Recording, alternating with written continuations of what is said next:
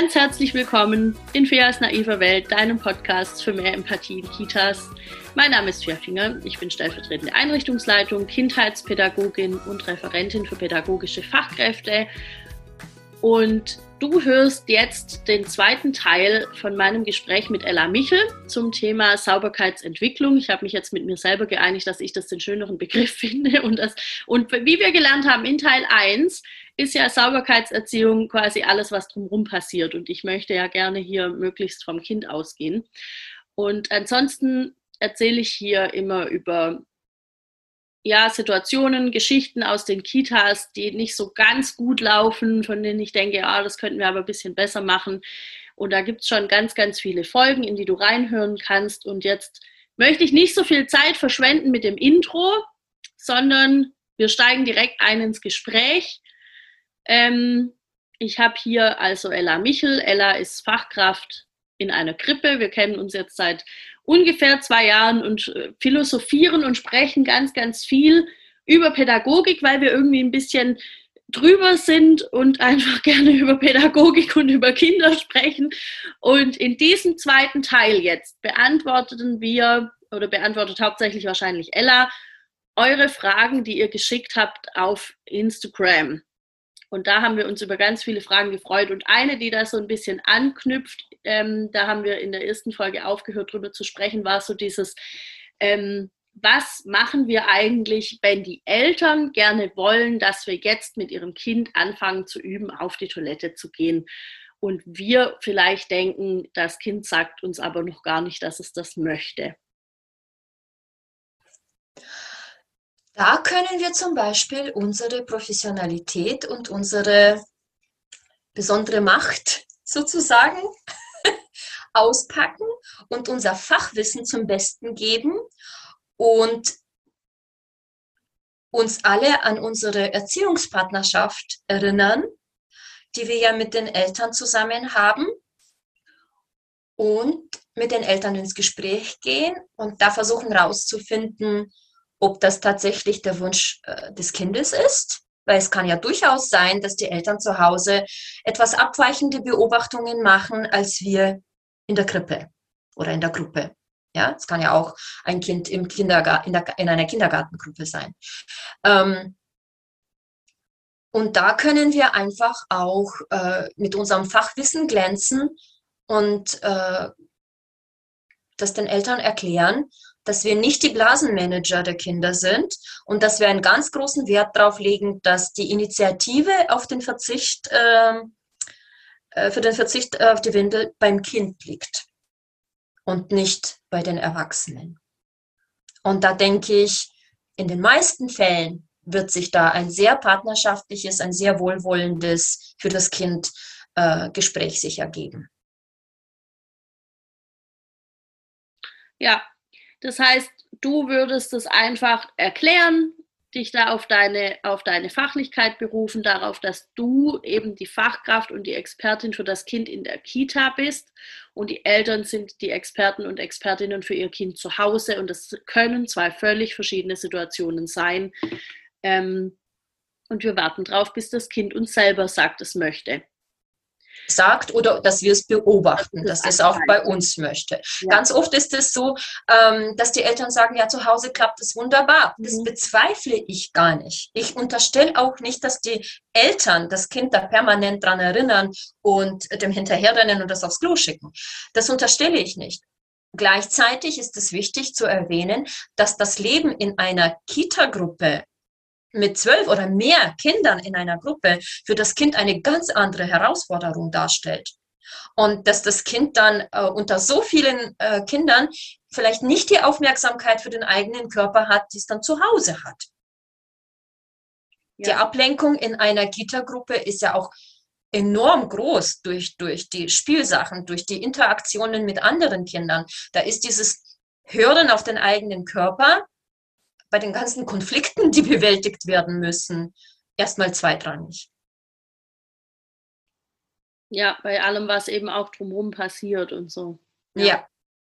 Also ich glaube, was ich da manchmal so ein bisschen raushören kann, ist auch so ein, wer hat jetzt Recht? Weißt du, haben jetzt die Eltern recht, weil zu Hause funktioniert es ja schon, oder haben die Fachkräfte recht? Also ich, das ist, ähm, ja, ich, ich glaube, wir laufen da echt Gefahr, die Erziehungspartnerschaft so ein bisschen aufs Spiel zu setzen oder zumindest in den Punkt so ein bisschen zu ignorieren, weil man da schon manchmal, oder ich höre da manchmal schon so ein Zweifeln raus daran, ob die Eltern das jetzt so richtig eingeschätzt haben, ob die das so gut machen. Entweder weil Fachkräfte glauben, das Kind hat ja noch so viel Zeit, was ja meistens auch wirklich stimmt, oder weil sie halt glauben, die, die, ähm, die zwingen jetzt das Kind oder die trainieren das dahin.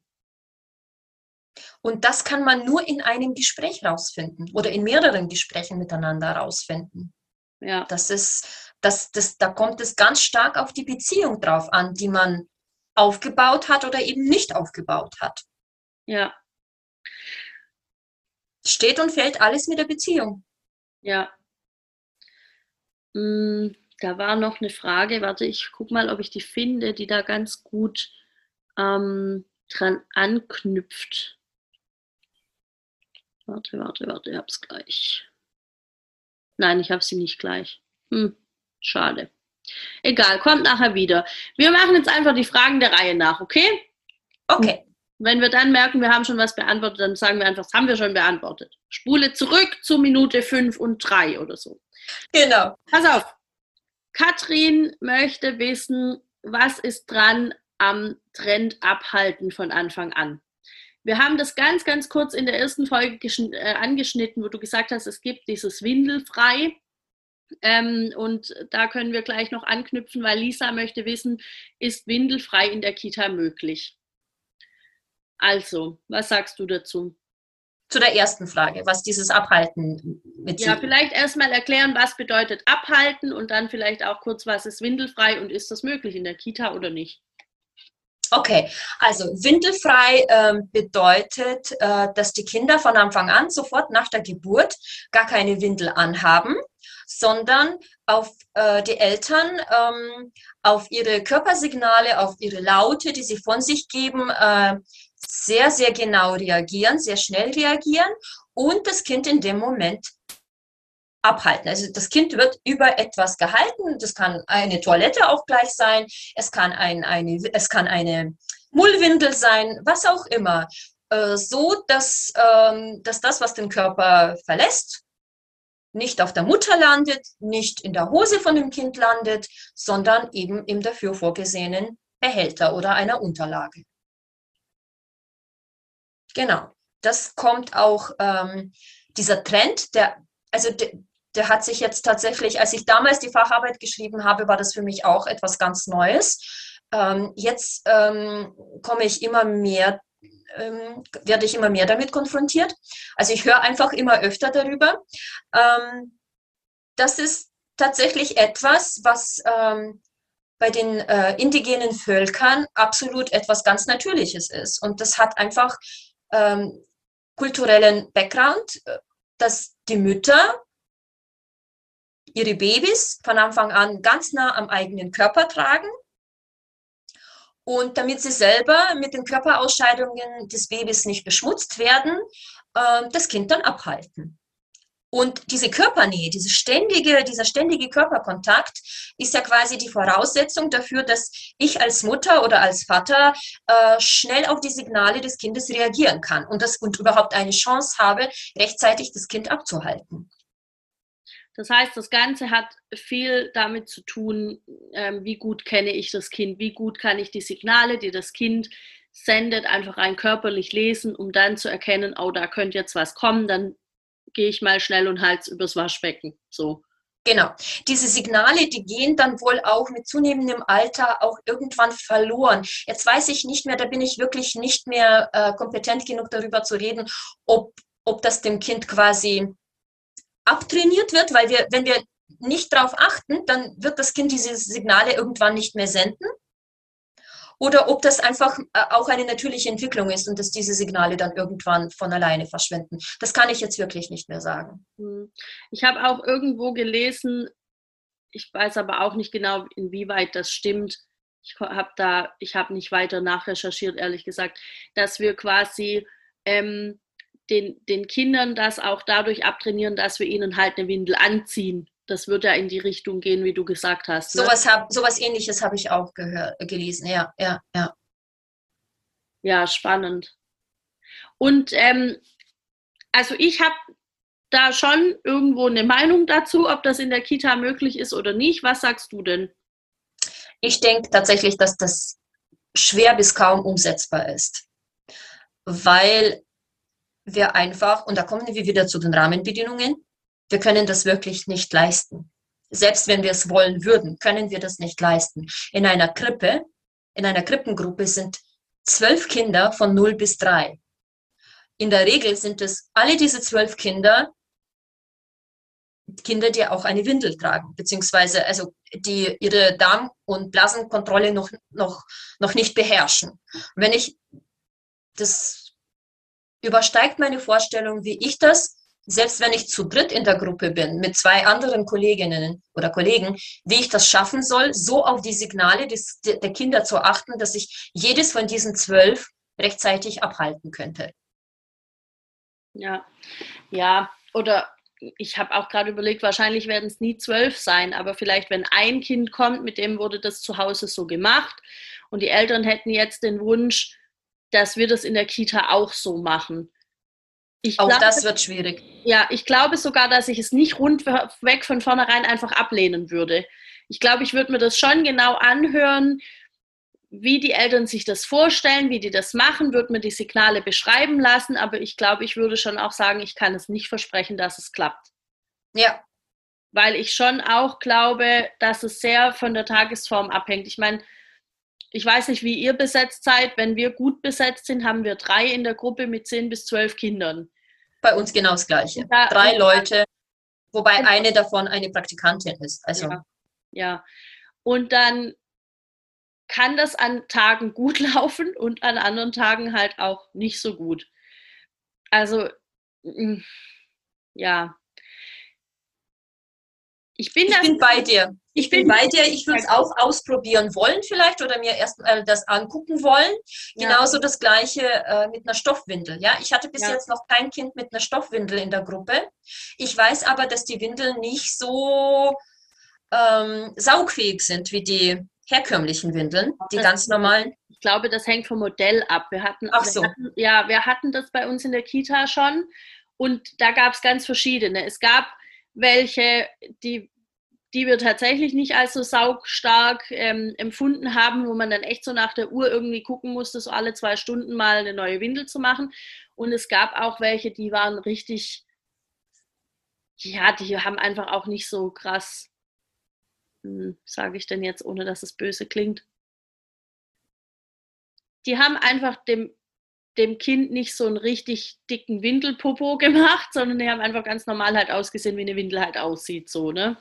Und dann gab es noch andere Modelle. Und ich glaube, dass das so eine echt so eine eigene Wissenschaft ist, so Stoffwindeln rauszusuchen. Aber da bin ich nicht richtig drin in dem Thema. Ähm, ja, aber ich glaube auch, grundsätzlich würde ich es würd versuchen, und würde einfach gucken, dass ich im Gespräch bleibe mit den, mit den Eltern und berichte, wie es läuft und dass man dann halt gemeinsam eine Lösung findet. Weil ich mir halt vorstelle, wenn das wirklich der Wunsch ist der Eltern, das mit dem Kind so zu machen, das heißt ja auch erstmal vor dem Hintergrund von dem, was wir jetzt gerade schon besprochen haben, dass die Eltern sich bemühen, eine sehr enge Beziehung zu ihrem Kind zu haben und aufrechtzuerhalten. Und das ist ja was, was mir eigentlich wichtig sein sollte als Fachkraft. Und dann, ja. dann wäre es ja gut, das irgendwie zu unterstützen und nicht von vornherein zu sagen, nee, nee, nee, das geht nicht.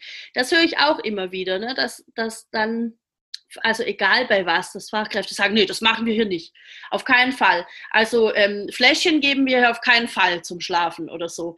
Wo ich so denke, ja, was soll Why das? not? Ja, mach's doch einfach und dann hört es, das hört ja ganz von alleine eh auf irgendwann. Also das wird ja jetzt nicht ewig so sein. Ähm, und ich finde, dass das Eltern halt unheimlich unter Druck setzt, weil die dann glauben, sie müssen jetzt ihrem Kind das abtrainieren. So, also die müssen jetzt dem Kind rechtzeitig zum Kita-Start beibringen, es gibt jetzt die Flasche nicht mehr oder es gibt das Abhalten nicht mehr, du musst dich jetzt an eine Windel gewöhnen oder so. Ja. Ja.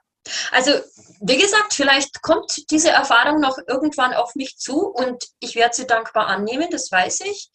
Ähm, und ich wünsche mir da auch einen ganz engen Austausch mit den Eltern und eben auch wieder die vorhin erwähnte Erziehungspartnerschaft. Ja, auch das, dass wir da einfach äh, miteinander reden und unsere Bedürfnisse versuchen irgendwie unter einen Hut zu bringen, dass es ja. für alle in Ordnung ist. Und ich finde da auch wichtig, dass Erziehungspartnerschaft ganz viel an den Fachkräften liegt. Weißt ja. du? Ich glaube, wir ja. sind die, die in dem Moment eine Vorstellung davon haben, wie eine Erziehungspartnerschaft aussehen kann.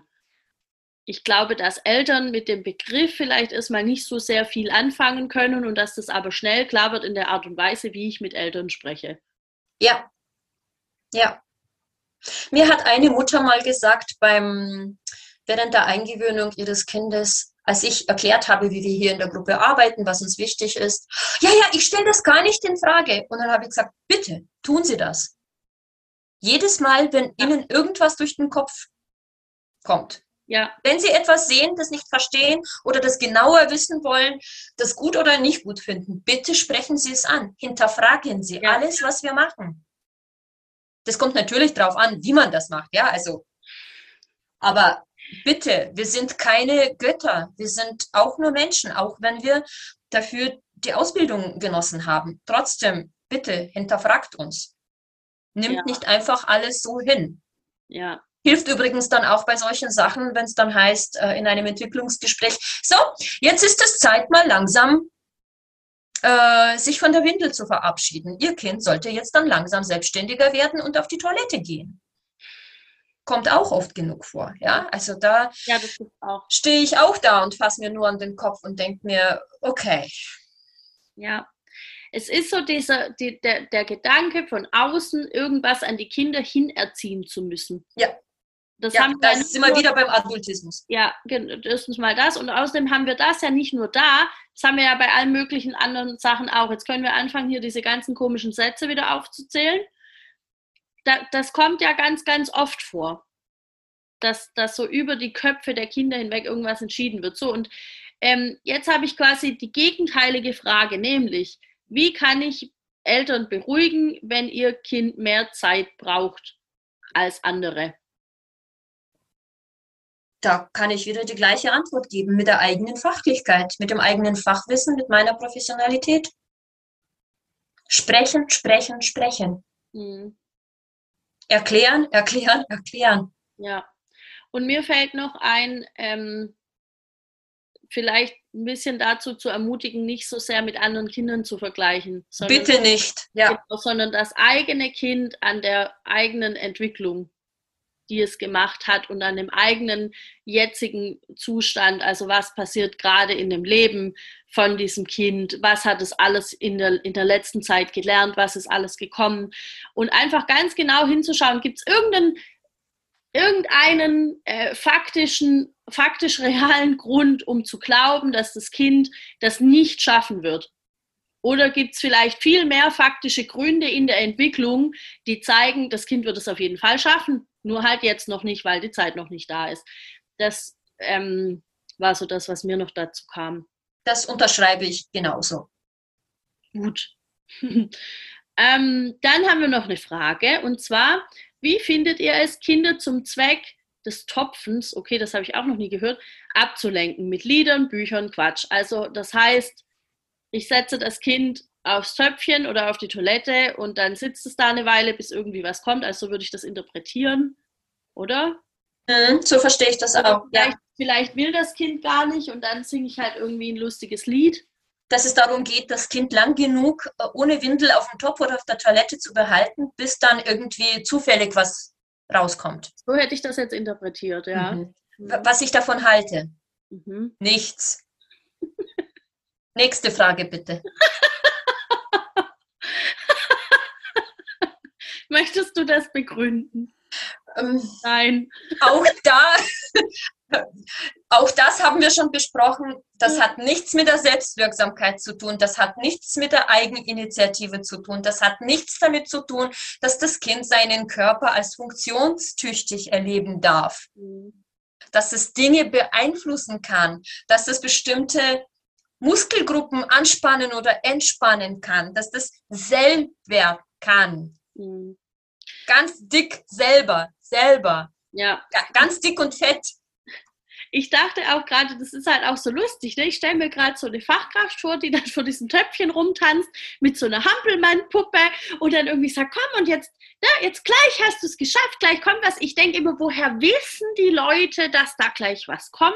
Na, vielleicht, weil das Kind vorhin eine Tasse Wasser getrunken hat. Und das müsste jetzt rein vom physiologischen Ablauf her, müsste da ja jetzt dann bald was kommen. Gibt und das Kind da, wird sich ja so freuen, wenn da äh, endlich was rausplätschert. Weißt du, das ist so. Gibt es da denn, gibt's da denn irgendwie so eine, so eine so eine Zeitspanne, wo man sagen kann, das Kind hat jetzt getrunken, dann kommt da und da was?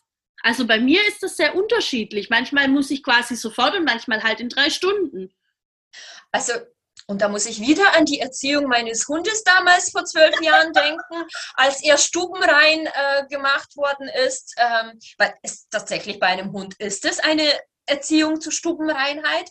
Da haben wir wirklich drauf aufgepasst. Also der kleine Welpe hat gerade getrunken, also in den nächsten zehn Minuten ja nicht die Augen von ihm abwenden. Mhm. Und sobald er sich anfängt, im Kreis zu drehen und den Boden zu beschnüffeln, sofort raus in den Garten mit ihm. So, und jetzt reden wir hier aber von Menschen. Guck mal, ihr habt den fast abgehalten, ne? Ja. cool. Ja, ich halte nichts davon. Ich halte auch von diesen Büchern und Geschichten zum Thema Sauberkeitsentwicklung. Was gibt es da nicht alles? Moritz äh, braucht keine Windeln mehr. Windeln mehr. Dann äh, der, der Klo-Thron oder so. Der Klokönig. Oder der, der Klokönig auf seinem Thron, ja. genau. Also ich halte nichts davon von diesen Büchern, das habe ich auch in meiner Facharbeit behandelt, äh, als Motivation, als Startschuss für die Entwicklung. Wenn das Kind dann schon sowieso in, die, in, in, dieser Entwicklung sich befindet, durchaus, gib ihm diese Bilder, gib ihm diese Bücher, weil das entspricht ja seiner Realität, das ist lebensnah. Mhm. Also spricht nichts dagegen. Aber diese Bücher werden niemals den Startschuss dazu geben, dass es ja. bei dem Kind losgeht. Und die Frage ist ja, ob es tatsächlich dann solche Bücher sein müssen. Wir haben jetzt, glaube ich, auch so ein bisschen eher Negativbeispiele genannt, weil die mir direkt eingefallen sind. Es gibt ja eher ermutigende Bücher. Also ähm, bei ich glaube, das ist Moritz Moppelpo oder wie immer der heißt, keine Ahnung, das finde ich ja auch schon so einen komischen Namen. Ähm, nicht Moritz, sondern Moppelpo. Ähm, wo ich mir so denke, da geht es im Grunde, es ist, ich weiß nicht mehr, was es für ein Tier ist. Es ist irgendein Tier und der will, der will seine Windel behalten und dann sagen die anderen, öh, aber wir sind schneller wie du, weil wir haben alle keine Windel mehr und so, ne? So geht das dann in einem fort, in einer Tour und am Ende, Gott sei Dank, wird er die Windel los. Ja. Das ist ja eigentlich ist ja wirklich so, der, der wird halt hart gedisst, damit er irgendwann die Windel loslässt. Das ist genau das, was ich in die Kategorie äh, tue, das ist das, was ich nicht mehr vorlesen möchte. Ja, ich glaube, ich habe das auch in meiner Folge drin, das Beispiel von dem Buch, was ich nicht mehr Ich spiele auch diese Folge, ja, ja, ich spiele das drauf an. Ja. okay. in Bayern auch so eine Töpfchentradition wie in der ehemaligen DDR?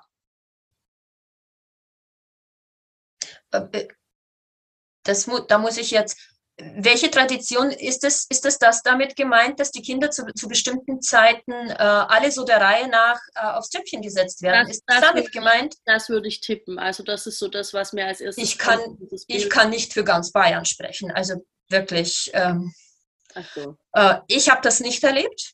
Mhm. Ich habe das nicht erlebt.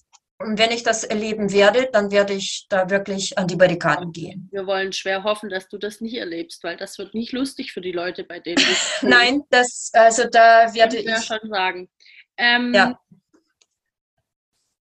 Ich habe das tatsächlich, also ich habe was Ähnliches erlebt in der Kita mal.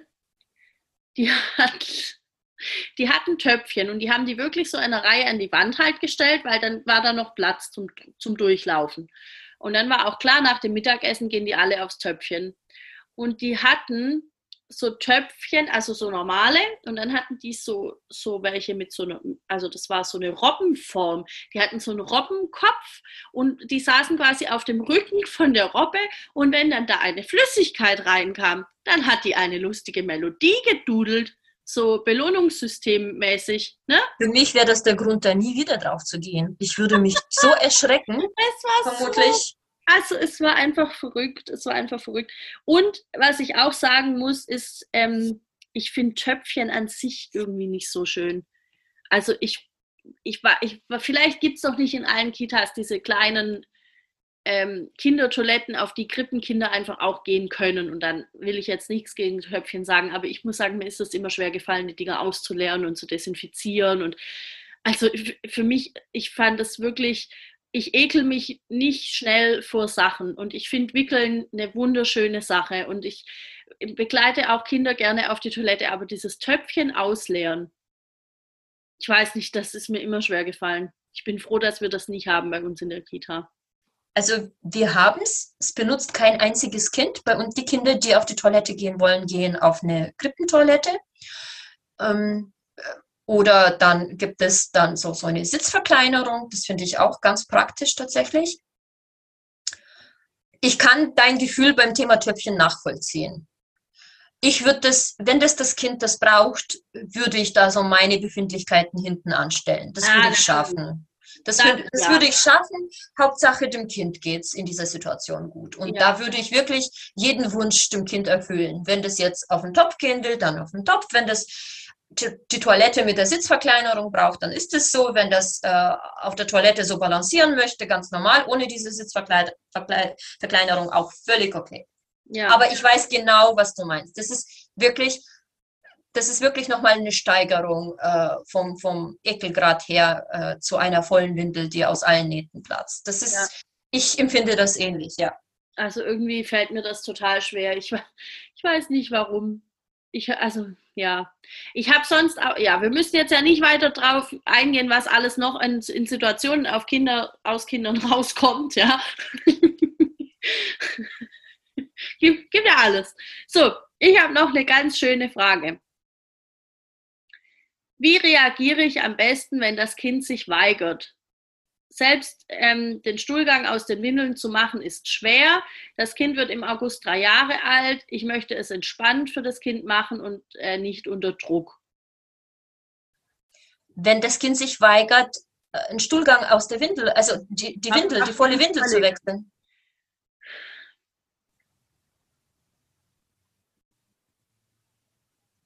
Ja. Da kann man jetzt viel in, hineininterpretieren. Also einer, einerseits könnte das jetzt heißen, wie reagiere ich, wenn das Kind sich weigert, aufs Klo zu gehen und dann ist und das eben auch selbst ähm, die Windel zu wechseln schwierig ist. Oder es könnte einfach generell heißen, ähm, wie reagiere ich, wenn das Kind sich weigert, die Windel wechseln zu lassen. Aber ich glaube, dann macht es weniger Sinn, oder? Das wäre dann aber deine Folge vom, äh, vom letzten Mittwoch, ja, ja, äh, vom, vom, Mittwoch vor zwei Wochen. Die, das, die Frage kam ja genau auf unseren Fragesticker. Das macht keinen Sinn. Also wenn das Kind sich weigert, auf die Toilette zu gehen, dann werde ich das Kind nicht unter Druck setzen. Dann werde ich ihm alle Zeit der Welt geben. So, das ist die Antwort auf die Frage. Das Kind weigert sich nicht ohne Grund. Und das Kind hat immer einen Grund für sein Verhalten. Also auch wenn das Kind im August drei wird. Jetzt haben wir Mai. Auch dann. Genau. Das, es kann ja einfach sein, dass die Entwicklung jetzt gerade noch gar nicht dran ist. Ja. Ich weiß auch nicht, was diese drei für eine magische Grenze sein soll. Das ist mir bis heute noch nicht so ganz klar. Wahrscheinlich ist es noch vom, von, von damals, weißt du, als die Kinder mit drei in den Kindergarten gekommen sind und dann schon sauber sein mussten. Mhm. Wobei auch allein der Ausdruck sauber sein, ja, es ist impliziert, dass das Kind, das eine Windel trägt, schmutzig ist. Das ist auch so ja. eine Sache. Ja. Ist es nicht? Ja, das stimmt. Aber diese drei, die steht da irgendwie so wie so, wie so eine, wie so, ein, wie so ein Ziel. Das ist so eine magische, ja, das meine ich ja. Das habe ich ja in, in der letzten Folge auch schon gesagt. Dieses, die, dieses, alle ziehen an den Kindern rum, damit sie groß werden. Und auf der anderen, also das ist jetzt ganz anderes blödes Beispiel, aber einerseits wollen immer alle, dass die groß werden und andererseits will man sie möglichst lange bevormunden und irgendwie möglichst lange entscheiden, was passiert. Und einerseits sollen sie, ähm, also sie, sie sollen im Grunde alles irgendwie machen, was man ihnen sagt und sollen auch so groß sein, das kognitiv nachzuvollziehen, was, was da gerade passiert. Und, das, und auf der anderen Seite wird ihnen ständig gesagt, nee, da bist du noch zu klein dafür. da widersprechen wir uns Erwachsene ständig. Das erinnert mich jetzt auch ganz stark an meinen Beitrag auf meiner äh, Instagram-Seite mit diesem ja. ähm, das war eins meiner ersten Beiträge zum äh, Sitzenbleiben. Andere sitzen, du musst auch sitzen bleiben. Und dann zu einem Jugendlichen sagt man dann, so, würdest du jetzt auch von der Klippe dich stürzen, wenn das alle anderen tun? Also ständiger Widerspruch, ständig. Ja. Also die Kinder haben es schon echt nicht leicht mit uns, muss man dazu sagen. Ja, ja. Ähm, und dann, ich interpretiere jetzt noch was rein, ja ähm, selbst den Stuhlgang aus der Windel zu machen, ist schwer. Vielleicht hat die Entwicklung schon angefangen. Wenn das Kind schon verstanden hat, dass sein Körper da irgendwas produziert und das gerne behalten will. Das kann doch auch so ein Schritt sein in der Sauberkeitsentwicklung. Das kann es auch sein. Viele Kinder. Abschied ähm, von, von Körper. Flüssigkeiten. Ja. manche, manche Kinder haben große Probleme damit, dass ihr Stuhlgang dann einfach mit der Klospülung, äh, mit dem Wasser dann einfach, also dieses Wusch und weg, das ist für einige Kinder, habe ich auch erlebt, wirklich ein ja, ein Erlebnis und zwar kein schönes Erlebnis, weil Kinder einfach alles, was aus ihrem Körper äh, kommt, als ihres betrachten. Und das haben sie produziert. Und dieses Ekelgefühl, das kommt ja auch erst viel, viel später. Das hat auch seinen Sinn, weil ein Kind liegt äh, im größten Teil, also so ein Säugling, so ein Neugeborenes, liegt ja schon zeitweise in seinen Ausscheidungen drin, bis irgendein achtsamer Erwachsener das merkt und das wegmacht. Und deswegen wäre da so ein Eckel von eigenen Ausscheidungen schon sehr kontraproduktiv. Mhm. Weißt du, was ich meine? Die Kinder empfinden das einfach nicht als eklig. Die finden den Duft auch nicht ähm,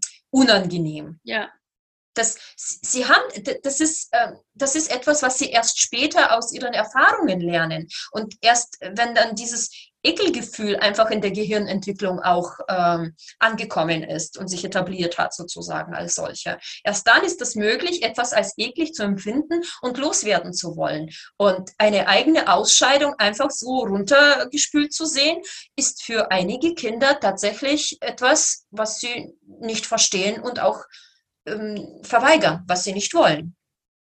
Ja. Ja, und deshalb dachte ich gerade, ob vielleicht für dieses Kind in dem speziellen Fall das mit der Windel schon anfängt. Dass er das nicht hergeben möchte, weil es halt seins ist und er möchte nicht, dass es im Müll landet oder so. Auch absolut denkbare Sache, ja. Könnte sein. Werden wir jetzt wahrscheinlich nicht nee, rausfinden, es sei denn, die Zuhörerin wird sich dann nochmal dazu melden. Ja. Also, ähm,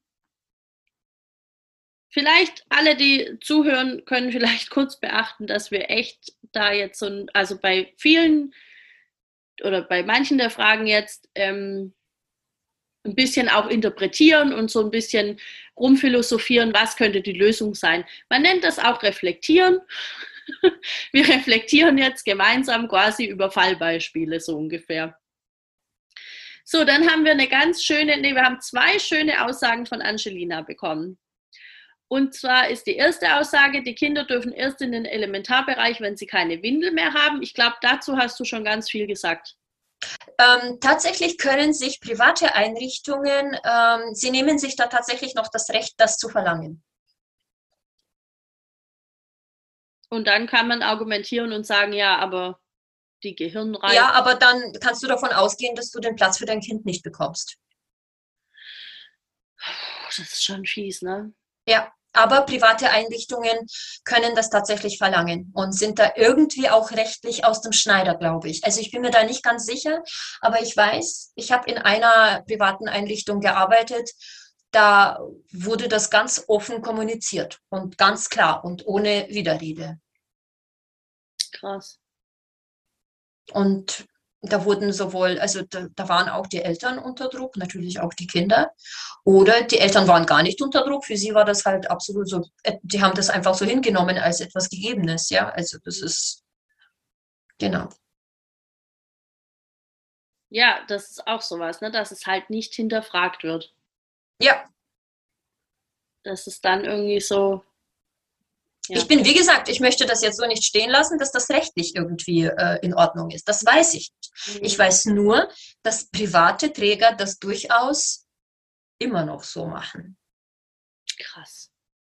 ich finde es nur krass, ich kann gar nichts anderes dazu sagen, außer, boah, Alter, was ist los bei euch? Ähm, so, dann haben wir noch, ähm, noch eine zweite Aussage und zwar, er kann das eigentlich schon, er ist nur zu faul und die Windel ist so bequem. Okay, Adultismus, hallo, da bist du ja wieder. Das kollidiert ja total mit unserem inzwischen Wissen darüber von Selbstwirksamkeit und mhm. von dem inneren Motor, das in jedem, das in jedem Kind angelegt ist und zu einem bestimmten Zeitpunkt, der nicht von außen beeinflussbar ist, äh, anfängt zu arbeiten, beziehungsweise schon immer arbeitet, nur nicht halt immer sichtbar von außen für uns.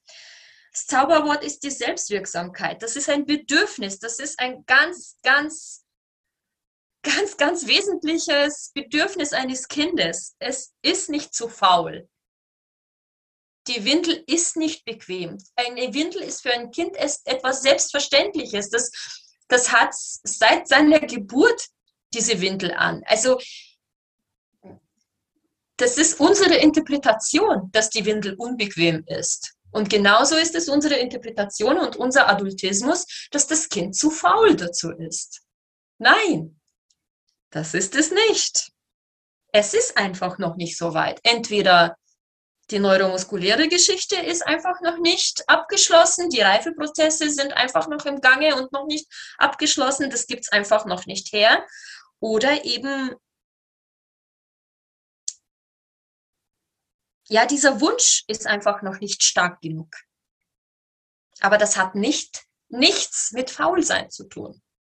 Das zu behaupten ist absolut klar Adultismus. Ja.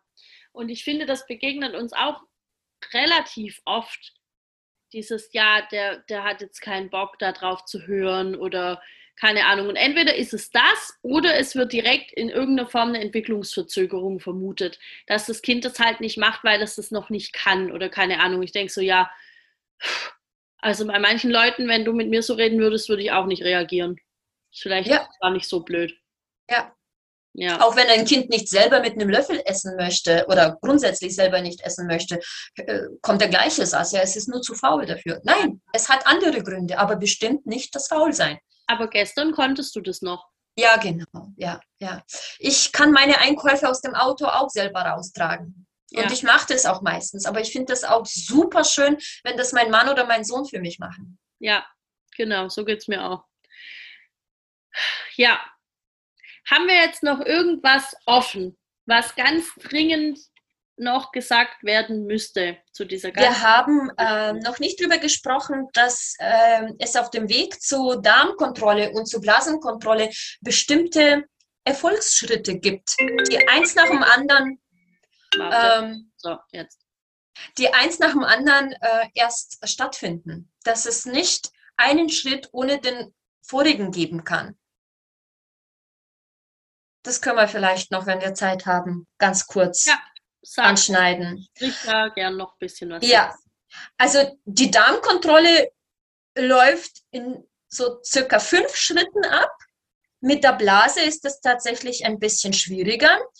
Ähm, hat einfach was damit zu tun, dass wenn der Darm voll ist und entleert werden muss, dieser Druck, dieses Gefühl kann nicht ignoriert werden. Es muss sehr zeitnah passieren. Ja? Und es geht einfach damit los, dass das Kind erstmal die Bewegung des Darmes wahrnimmt. Dann kommt dieses bewusste Einkoten in die Windel. Und da höre ich auch schon ganz viele Kollegen und auch äh, Eltern sagen, ja, aber es sitzt ja dann schon um die Ecke und macht in die Windel, warum dann nicht gleich in die Toilette oder in den Topf? Ja, weil das ja schon dann der nächste Schritt wäre. Ja, und ich kann nicht den, den ersten Schritt vor dem zweiten, äh, nein, wie heißt es? Den zweiten Schritt vor dem ersten tun, ja? Das gehört. Freue dich, klatsche Beifall und beobachte dein Kind und stelle fest, es ist bereits in der Sauberkeitsentwicklung, wenn es bewusst in die Windel einkotet. Dann passiert Folgendes. Der Stuhlgang wird im Nachhinein gemeldet. So, ich habe da was. Ja.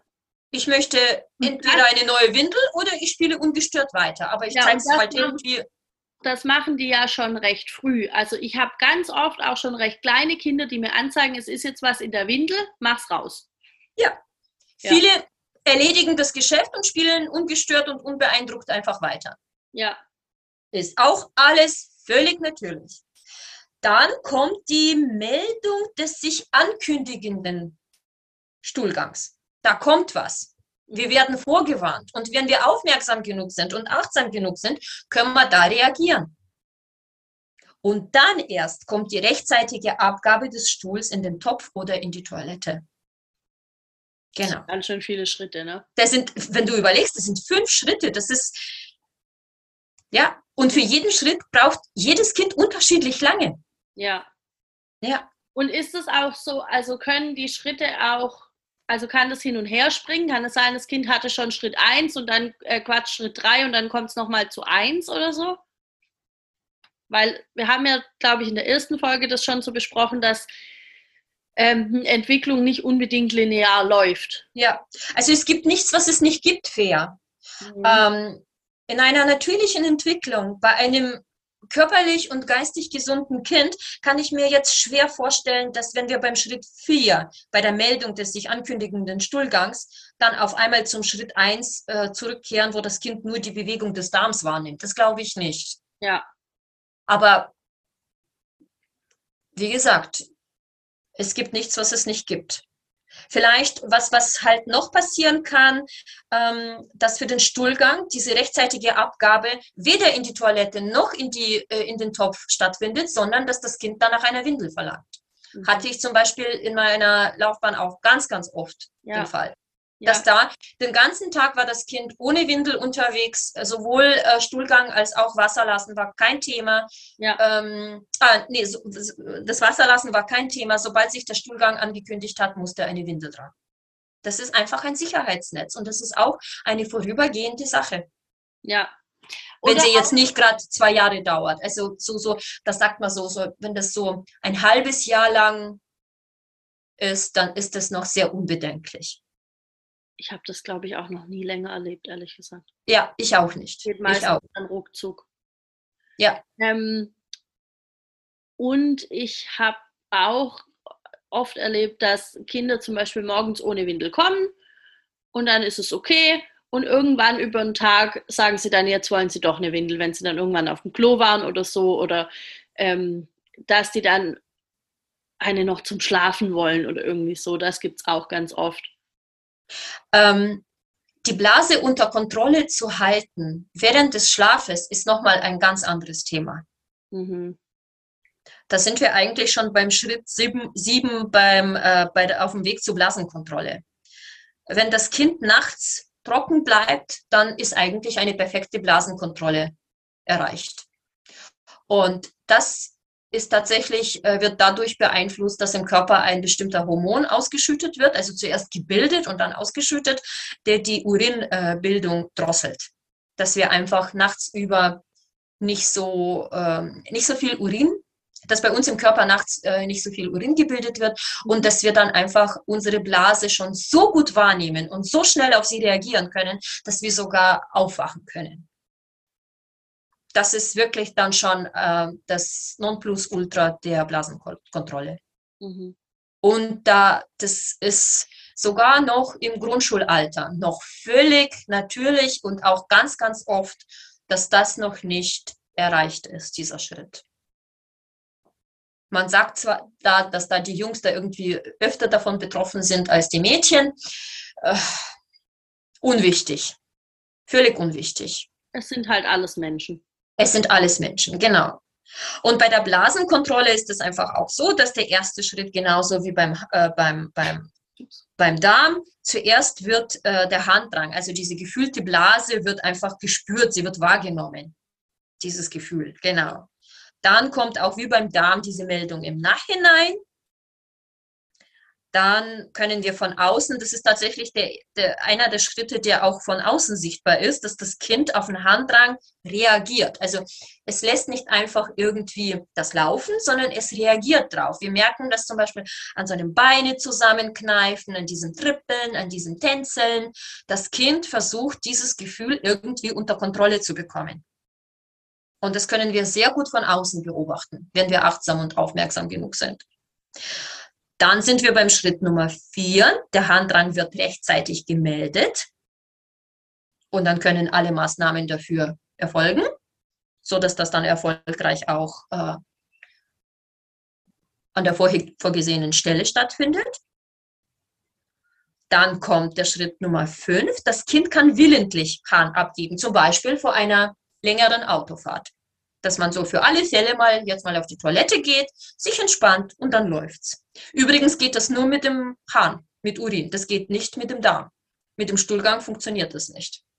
Wir können nicht im Voraus ähm, willentlich äh, Stuhl abgeben. Das geht nicht. Das geht nur mit Urin. Finde ich einen ganz interessanten Fun Fact.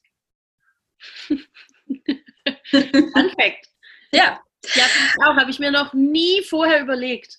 Ja. Ja. ja. Ähm, das so alles zusammen. Das ist, das ist unglaublich spannend. Das habe ich damals, als ich die Facharbeit geschrieben habe, auch äh, festgestellt. Das ist so spannend. Dann kommt der Schritt Nummer sechs. Das Kind kann in Notfällen den Hahn zurückhalten. Ja, die Muskulatur um die Ausscheidungsorgane, die dafür zuständig sind, so anspannen, so zusammenkneifen, dass der Hahn für eine Zeit lang zurückgehalten wird. Und das siebte, das haben wir vorhin schon gesagt, das Kind bleibt nachts trocken. Mhm. Genau. Und die Schritte von 1 bis 6 oder die Schritte von 1 bis 5 können wir natürlich auch mit einem Töpfchentraining erreichen und durchmachen. Ja? Oder äh, die, die, die, diesen Erfolg dann irgendwann. Das können wir alles gut trainieren. Nur das mit dem Nachts trocken bleiben, das können wir nicht trainieren. Das spätestens dann ist das ganze Unternehmen zum Scheitern verurteilt. Mhm.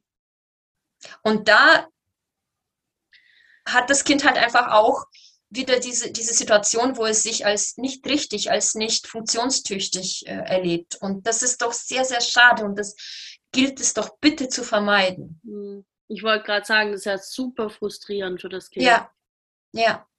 Also so generell, ich stelle, also es gibt ja auch manchmal so Kinder, die wirklich hintrainiert werden, ja, und wenn es da nicht klappt, dann sind die so super, super enttäuscht manchmal, so ja. dass es halt nicht geklappt hat, weil ich glaube, manche Kinder verstehen schon, dass in irgendeiner Form eine Erwartung an sie gestellt wird und dass sie die halt dann gerade nicht erfüllt haben. Ja, das denke ich auch. Auch wenn sie das noch nicht so kognitiv ähm, für sich so auseinanderdröseln können, aber ähm, dass irgendwas nicht stimmt, dass, dass irgendwas falsch ist, das verstehen sie schon. Mhm, Glaube ich auch. Gut. Ich hoffe, ich habe alles oder wir haben jetzt alles gesagt und wir haben alles angeschnitten. Und sollten wir das nicht haben oder sollten noch Fragen sein, dann können dir ja jetzt Leute offiziell auf Instagram schreiben. Ja. Haben wir schon gesagt, wie dein Account heißt, außer dreimal in der letzten Folge. ja, ich bin Ella Michel. Man findet mich unter meinem Namen. Einfach eingeben, bitte, wer Lust und Interesse hat an dem, was ich zu sagen hätte. Und äh, ansonsten bei einfach unterstrich pädagogisch unterstrich gut. So nämlich. Genau. Und ich habe noch einen, einen schönen Abschlusssatz zu diesen zwei Folgen, Fea. Darf ich das sagen? So als einfach so warte, als ein. Ich, warte, ich muss kurz darüber nachdenken. ja, sag doch mal. Okay. Das ist ein ganz, ganz bekannter Spruch, aber da trifft das halt einfach ganz genau. Das Gras wächst nicht schneller, wenn man daran zieht. Ganz einfach. Und damit ist eigentlich alles gesagt und die Sinnhaftigkeit von einem Töpfchentraining eigentlich vom Tisch. Ja. Sollte sein. Ja. Sehr schön. Ella, ich danke dir, dass du da warst, dass du dir so viel Zeit genommen hast. Jetzt haben wir echt nochmal. Oh gut, dass wir von vornherein gesagt haben, wahrscheinlich machen wir zwei Folgen draus, sagen wir es so. Ähm, ja, vielen Dank, dass du da warst. Ich bin mir sicher, wir werden noch mal von, also wir werden sowieso voneinander hören, aber ich glaube, wir generell werden noch einiges von dir hören, ähm, wenn du dann wieder Läden aufmischst und so. Also nicht falsch verstehen. Ella macht es auf eine sehr ähm, empathische und aber auch gleichzeitig sehr deutliche Art und Weise, die ich sehr schätze, weil ich immer denke, ja, genau. Wir brauchen. Danke, Fair. Danke. D dieses Feedback bedeutet mir sehr viel. Und ich war sehr, sehr gerne Gast in der naiven Welt. Und ich wünsche mir auch ganz oft, dass meine Welt ein bisschen naiver werde. ja, das kriegen wir zusammen schon hin. Ja. Okay. Ähm, ja, dann bleibt mir jetzt nur noch das kleine Outro einzusprechen, das ich immer am Ende einspreche und bei dem ich immer nicht richtig mehr weiß, was ich eigentlich sagen wollte und, und dann fällt mir es hinterher wieder ein, aber das macht nichts. Das heißt also, wenn dir diese Folge gefallen hat, liebe Zuhörerin oder lieber Zuhörer, dann gib uns doch gerne dafür fünf Sterne auf Spotify, auf iTunes, schreib eine tolle Rezension. Ähm, melde dich bei Ella, wenn du noch Fragen hast, wenn wir irgendwas vergessen haben ähm, oder ir irgendwas anderes. Melde dich auch gerne bei mir für die gleichen Dinge.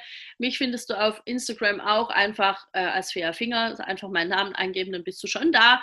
Und ähm, Ansonsten gibt es jede Woche eine, eine, eine neue Folge. Ich muss jetzt ein bisschen lachen, weil Ella hier ihr Handy zückt und sich, glaube ich, noch ein Erinnerungsfoto macht. Wahrscheinlich seht ihr das jetzt gleich alle in der Story. Ähm, so, Moment, was habe ich gesagt? Also jede Woche gibt es eine neue Folge, um, immer mittwochs um sieben. Und ich habe heute die große, große, große Freude anzukündigen, dass ähm, Anke Ballmann in, in der naiven Welt zu Gast sein wird. Und ich freue mich da sehr drauf. Ähm, sie wird über ihr neues Buch mit mir sprechen und wahrscheinlich noch über viele, viele andere Dinge auch. Und ich weiß noch nicht genau, wann ich das veröffentliche. Also stay tuned, wie wir InfluencerInnen sagen. Und ähm, ja, alle Neuigkeiten von mir zu Seminaren von mir und so weiter und so fort kriegst du auf jeden Fall auf Insta und auf jeden Fall im Newsletter, der in sehr, sehr unregelmäßigen Abständen erscheint. Den kriegst du auf meiner Homepage äh, fairfinger.de. So, das war's. Wir hören uns nächste Woche. Bis dahin. Ciao. Oh, warte, ich muss die Aufnahme.